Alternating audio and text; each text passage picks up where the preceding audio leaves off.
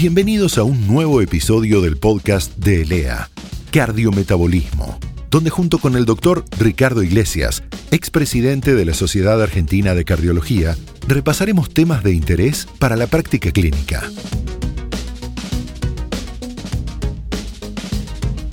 Bienvenidos. Estamos en nuevo podcast y hoy un tema que me parece que es apasionante y es la mujer. Y para ello invitamos a una especialista, a la doctora Rolandi. Florencia Rolandi es directora de un centro llamado Septum en Pilar, un centro cardiológico, y a su vez ha hecho máster en tecnología médica, en comunicación médica. Me parece que es un gusto tenerla acá. Y aparte de esto, fue una pionera junto con la doctora Liliana Greenfeld en hablar de la mujer. Porque ahora la enfermedad cardiovascular en la mujer es muy frecuente, muy conocido, pero repito, hace 10 años junto con la doctora Liana Greenfeld, abrieron una puerta para educar sobre el problema de la mujer. Así que, hola, bienvenida, amiga personal, así que es un placer compartir con alguien con tanta experiencia, qué es lo que queremos transmitir acá. Tu experiencia y tu vivencia con las mujeres y enfermedad cardiovascular. Bueno, gracias por la invitación. La verdad que está muy bueno, como decís, hablar del tema. Te diría que molesta que hablemos de las mujeres muchas veces, como vos bien decís, con el tiempo esto se ha puesto más, entre comillas, de moda, pero, pero al principio molestaba, como, bueno, ¿qué, hay de especial? ¿Qué es lo que tenemos que saber? ¿Qué tanto hablar de mujeres? ¿Qué Parecía una conversación feminista y hablar de cardiología, enfermedad cardiovascular, nada tiene que ver con el feminismo. Tiene que ver con que, con que hay muchas cosas que dimos por supuestas que pasaban en las mujeres y que no son así. Entonces está bueno hablar, así como hablamos de los añosos o de las personas que tienen diabetes o de las personas que tienen hipertensión arterial o que tienen fallo renal, decir, bueno, hay personas que, que tienen una biología diferente y un género diferente y entonces el abordaje tiene que ser especial, tiene que ser diferente, ni mejor ni peor. Me parece muy importante. En algún momento no se hablaba de los viejos y no se incorporaban en ninguno de los estudios pivotales o de investigación. Es lo que ha pasado con la mujer y me parece que la información sobre la mujer realmente está minimizada porque no están en los grandes estudios randomizados, ciegos, con todas las características clínicas. Me parece que todavía falta mucho y me parece también a su vez que creo que ha sido una concepción cultural de cómo considerar o al viejo en esta sociedad o a la mujer en esta sociedad. Y creo que este cambio a nivel de género nos ha pasado con los viejos, que lo tocaste vos, que no se hablaba, hoy tenemos que hablar porque son distintas. Y me parece bueno, es una población muy particular, que es lo que vamos a discutir ahora. Y la primera pregunta, que no es la del tema, que nuestro tema es la violencia, cómo impacta en la mujer. El primer tema, ¿de qué se muere la mujer? Esa es la primera pregunta. Bueno, las mujeres como, como vos bien sabés, pero, pero todavía poco sabe la comunidad general, se mueren de enfermedad cardiovascular en Argentina más que los varones. Es decir, que si vos mirás el número de muertes anualmente, desde el 2007 a esta parte se mueren más mujeres que varones de enfermedad cardiovascular. Hay todavía como un como en el colectivo una cosa de pensar de, mira, yo conozco gente que se murió de cáncer de mama, pero, pero del corazón, ¿viste?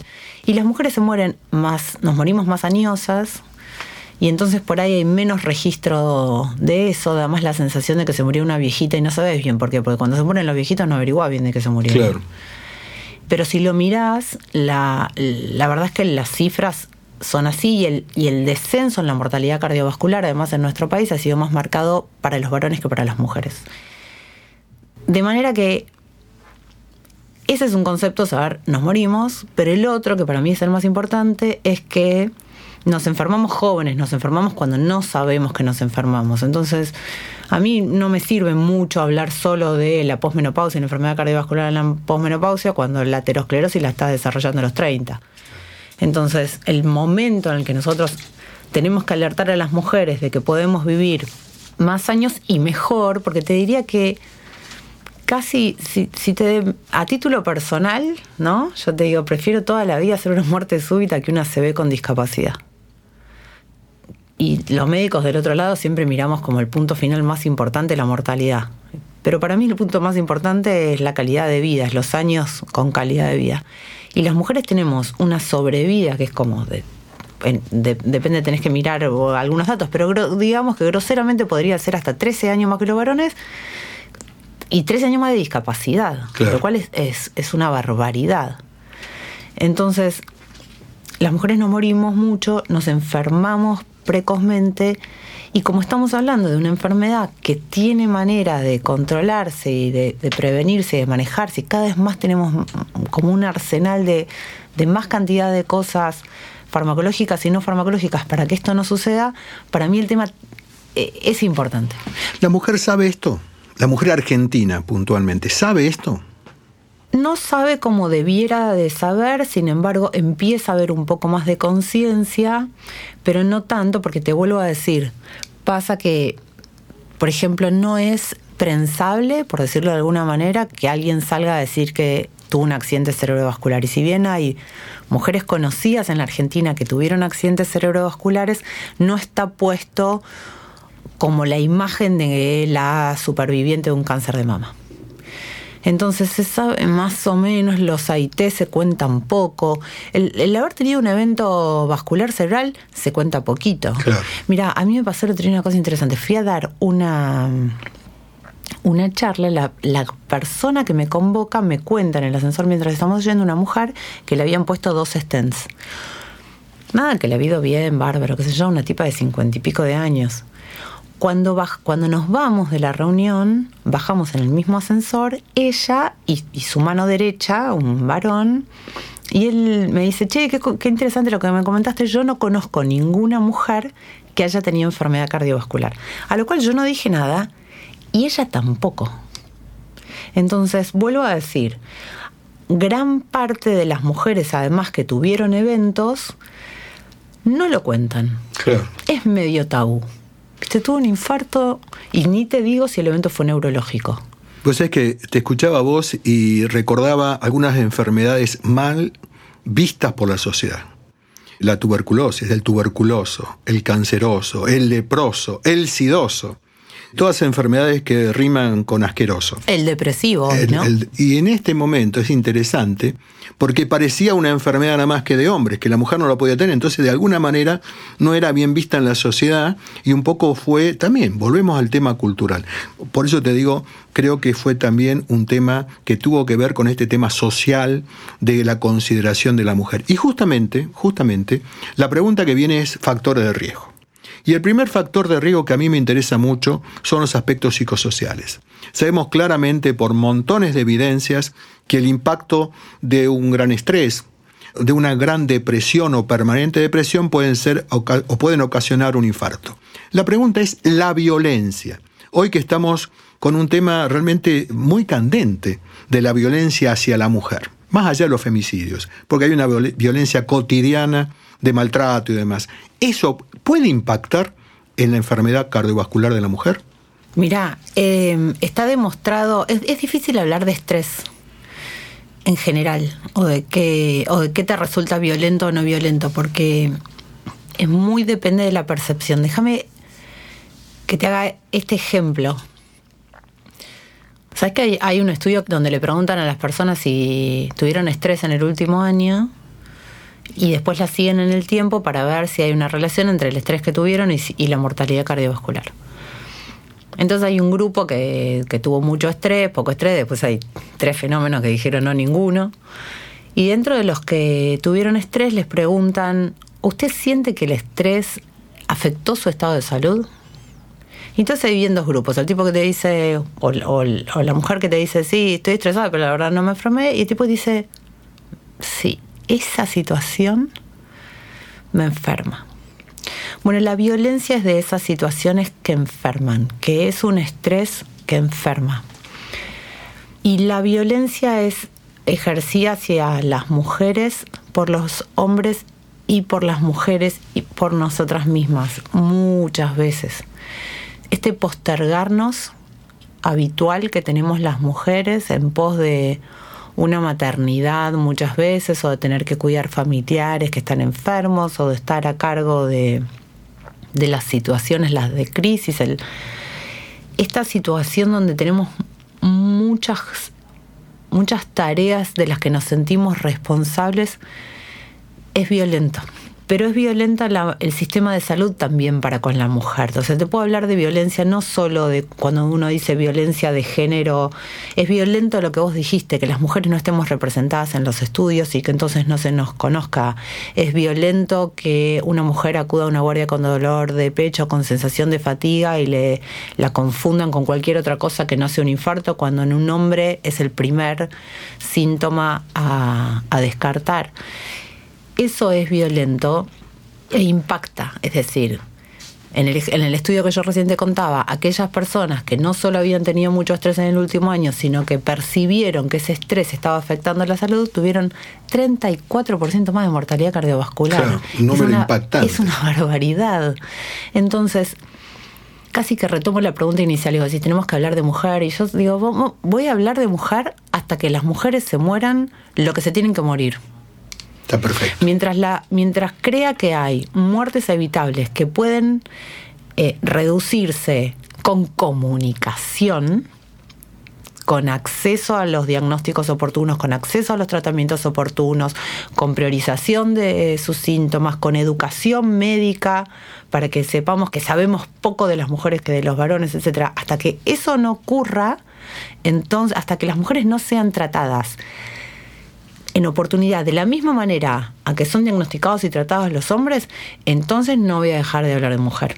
Y vos sabés que eh, te escuchaba recién y una de las interpretaciones de por qué las mujeres llegan casi el doble de tiempo que los hombres a un infarto es porque la mujer hace las camas, eh, le da de comer a los chicos, los lleva al colegio y ahí va a consultar por el dolor bueno, de pecho. yo tengo una anécdota que es buenísima una, una mujer que entra con un infarto, yo te la cuento de, de, final al principio, una mujer que llega con un infarto y cuando la vamos interrogando para atrás y cuenta que tardó en consultar, dijo, eh, lo que pasa es que hice un kilo de milanesas y las frisé. Y, yo le dije, ¿por qué? Y ella me dijo, porque yo sabía que esto era grave y me iban a internar. Ah, este es el punto. O, o, cambiar a los chicos para el colegio y después que lo llevo voy. Por eso si no, no se interpreta, porque la mujer en general uno tiene la idea de que tiene un cuidado particular a su cuerpo, en general, más que el hombre en prevención. En cambio, en esto, cuando se siente enferma, primero hace los quehaceres.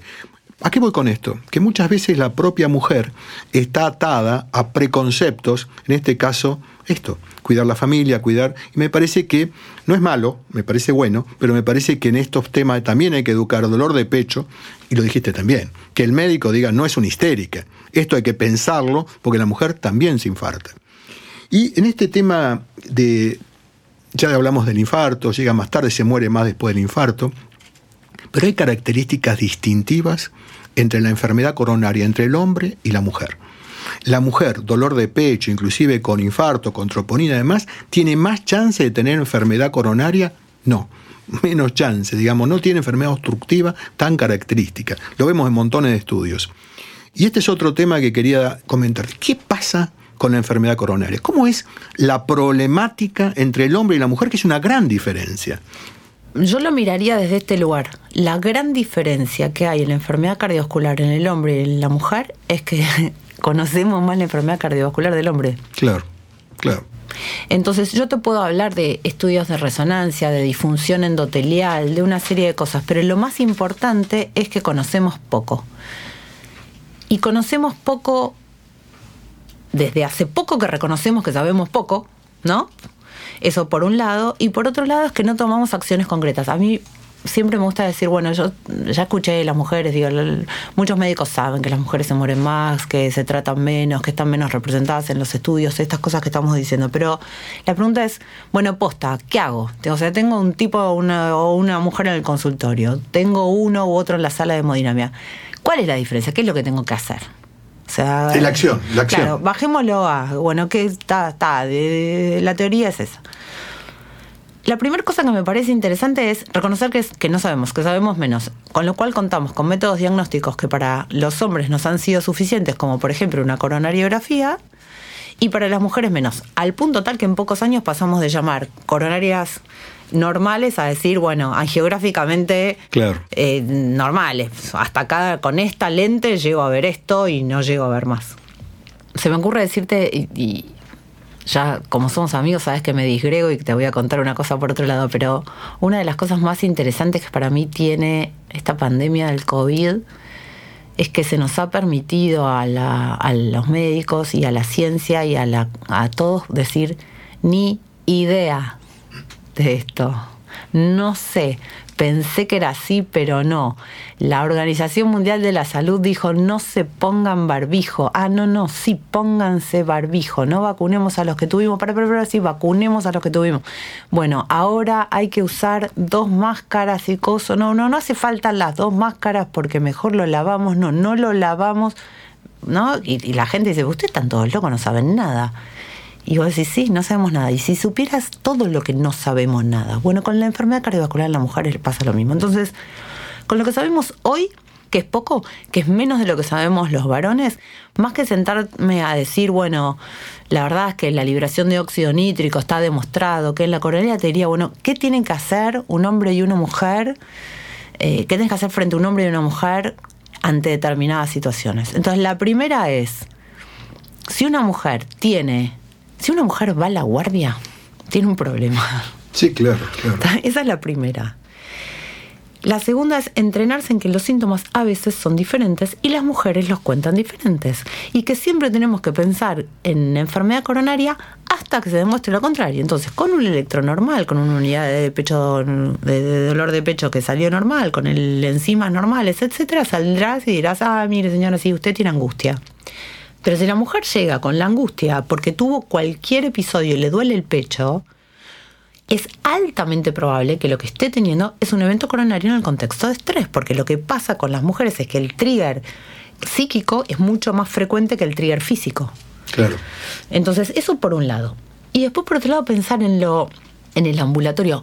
Es violento que vos no le des prevención secundaria a una mujer con el mismo ímpetu que lo haces con un varón. Y sin embargo, también en el tratamiento a largo plazo está visto que las mujeres están menos tratadas que los varones. O manejo de factores de riesgo, a hablar de cualquiera de ellos. Hay cosas diferentes por hacer, por eso hay, hay cosas que son evitables, que son mejorables. Porque encima de todo esto, cuando uno habla de drogas, la farmacocinética es distinta, porque la mujer tiene otro peso, otra grasa corporal, es decir, una serie de situaciones que hace que la farmacología sea distinta y tampoco está tan investigado este punto. Me parece que me parece que cuando uno piensa en medicación y eso tiene que ver un poco con lo que comentabas en el tratamiento con drogas, me parece que eso también hay que ponerlo en consideración y las dosis a lo mejor son distintas y las complicaciones son distintas porque es distinto la cantidad de agua corporal, la cantidad de grasa. ¿Qué pensás? No, absolutamente eso lo puso recontra de manifiesto. No sé, ¿te acuerdas cuando eh, dábamos los antiagregantes, los, los antídotos B3A endovenosos? Sí. Que ahí empezamos a, ver que las mujeres sangraban muchísimo más. Bueno, eso puso en evidencia que el mayor sangrado era porque, estaba, porque tenían un volumen de distribución de la droga diferente. Sí, claro, lo mismo, pero es de la misma manera Richard, que nosotros sabemos que hay que ajustar las drogas por clearance de creatinina. Claro. Y no nos sentamos con una calculadora 22 segundos a hacer un clearance de creatinina y calcular eh, la, cantidad de dosis que hay que dar. Realmente hoy, con toda la tecnología disponible que tenemos, es muy fácil evitar el error médico. Pero después hay más de repreguntar. Por ejemplo, las mujeres que dejaron de fumar vuelven a fumar más que los varones. La tasa de reincidencia es mayor. ¿Está bien? Entonces, yo te pregunto, si vos ves un paciente que tu ficha o en tu historia clínica dice ex fumador, ¿le preguntás si está fumando? O en tu cerebro ya dice ex fumador. Claro.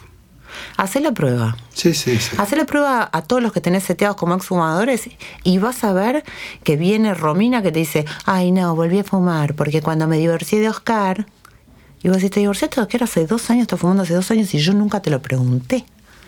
Entonces, esas son las cosas que te digo, bueno, hay que prestar atención, porque, no sé, la, diabetes, por ejemplo, tiene muchísimo más, es, peor, digamos, el, ¿no? El impacto mortalidad cardiovascular de una mujer diabética comparada con una mujer no diabética es peor que un hombre diabético versus no diabético.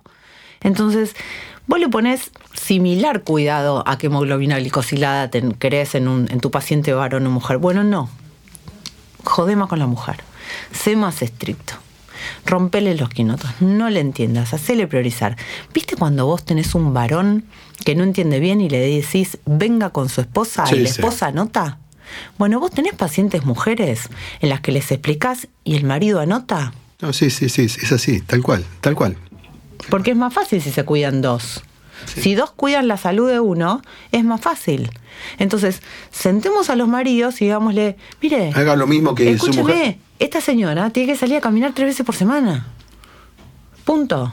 Y tocaste un tema, tocaste un tema, tengo varias preguntas más, queda muy poquito tiempo, pero tocaste el tema del cigarrillo. A mí me preocupa las adolescentes mujeres que están fumando y muchas veces en algunas estadísticas nacionales más que los chicos, en edad escolar inclusive.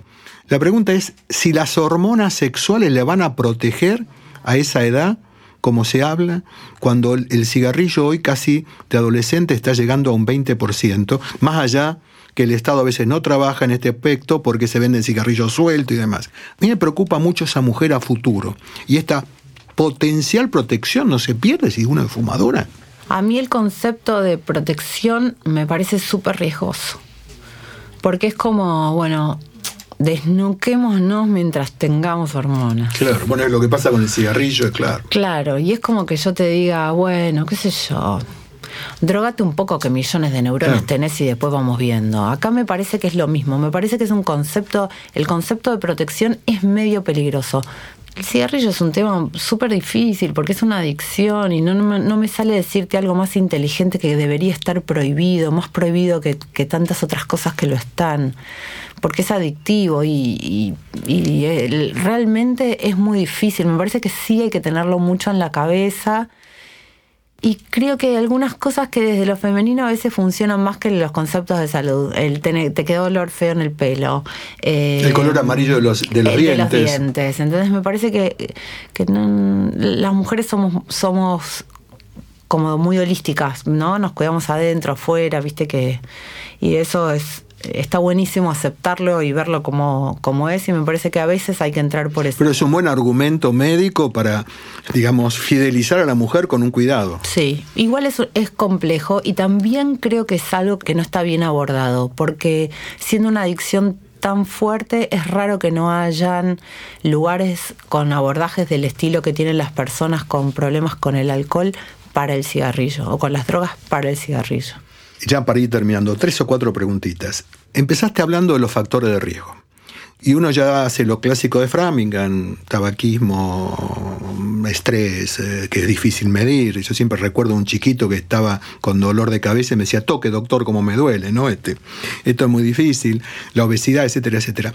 ¿No habrá que incluir entre los factores de riesgo en la mujer, yo que sé, cuándo fue la menarca, la menopausia, si fue precoz o no precoz, el uso de anticonceptivos, si en el embarazo hizo una diabetes gestacional o una hipertensión, aunque sea transitoria. ¿No habrá que incorporar eso? Porque esos pacientes, esas mujeres andan peor.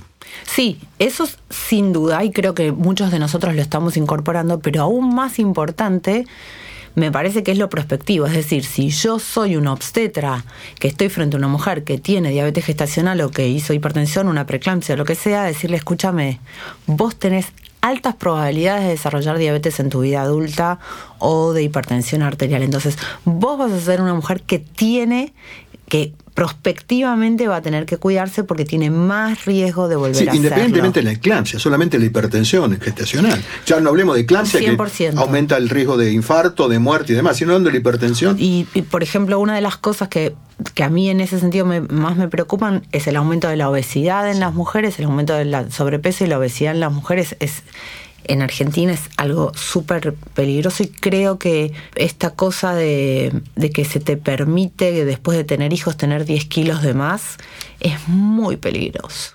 Y otro tema que también me preocupa hablando de las niñas es que no existía la obesidad infantil en niñas. Y hoy realmente los números son impactantes. Los números, salí en la puerta, parate en la puerta de las nenas de tercer grado y son gorditas más de la claro, Claro, claro. Ya sobrepeso sin obesidad. Última reflexión tuya. ¿Qué tenemos que hacer para cambiar la cabeza y cambiar esta nefasta enfermedad que ha pasado desapercibida durante años y ahora tenemos que accionar? ¿Qué nos recomendarías? ¿Qué harías? Me parece que desde el lado de nosotros como médicos creo que tenemos que alentar a que las mujeres sepan que esto existe, sin alerta, pero sí con conocimiento. Y creo que tenemos que ser menos permisivos con las mujeres. Creo y confío en los hombres que acompañan a las mujeres. Creo que son de gran ayuda muchas veces. Creo que cuando todavía los médicos somos escuchados en, muchas circunstancias y si vos sentás a un marido o a un hermano o a un padre y le decís, mira, necesitamos que esta mujer tenga su tiempo para hacer la actividad física, necesitamos que cocinen sin sal y en todo caso después vemos el resto. Si realmente buscamos apoyo en los varones, es más fácil para las mujeres tener ese soporte. Y tratar de ser muy estrictos en lo que es prevención secundaria la mujer que la citaste y no vino, hay que volverla a llamar.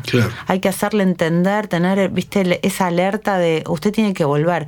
Porque cuando vos recitas a un varón, la que se lo agenda es la mujer.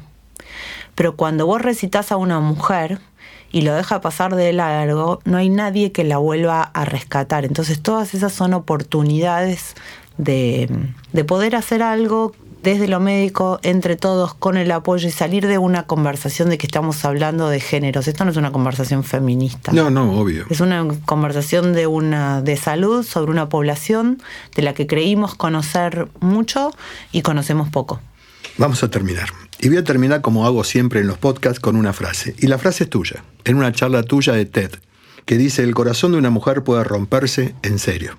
Yo te agradezco y les digo a los oyentes que si quieren comentar, discutir, analizar, criticar, pueden escribirme al mail que es doctoriglesiaspodcast.gmail.com. Muchísimas gracias. Gracias a vos por la invitación. Si te gustó este podcast, suscríbete a la playlist en Spotify o accede desde ojoclínico.net.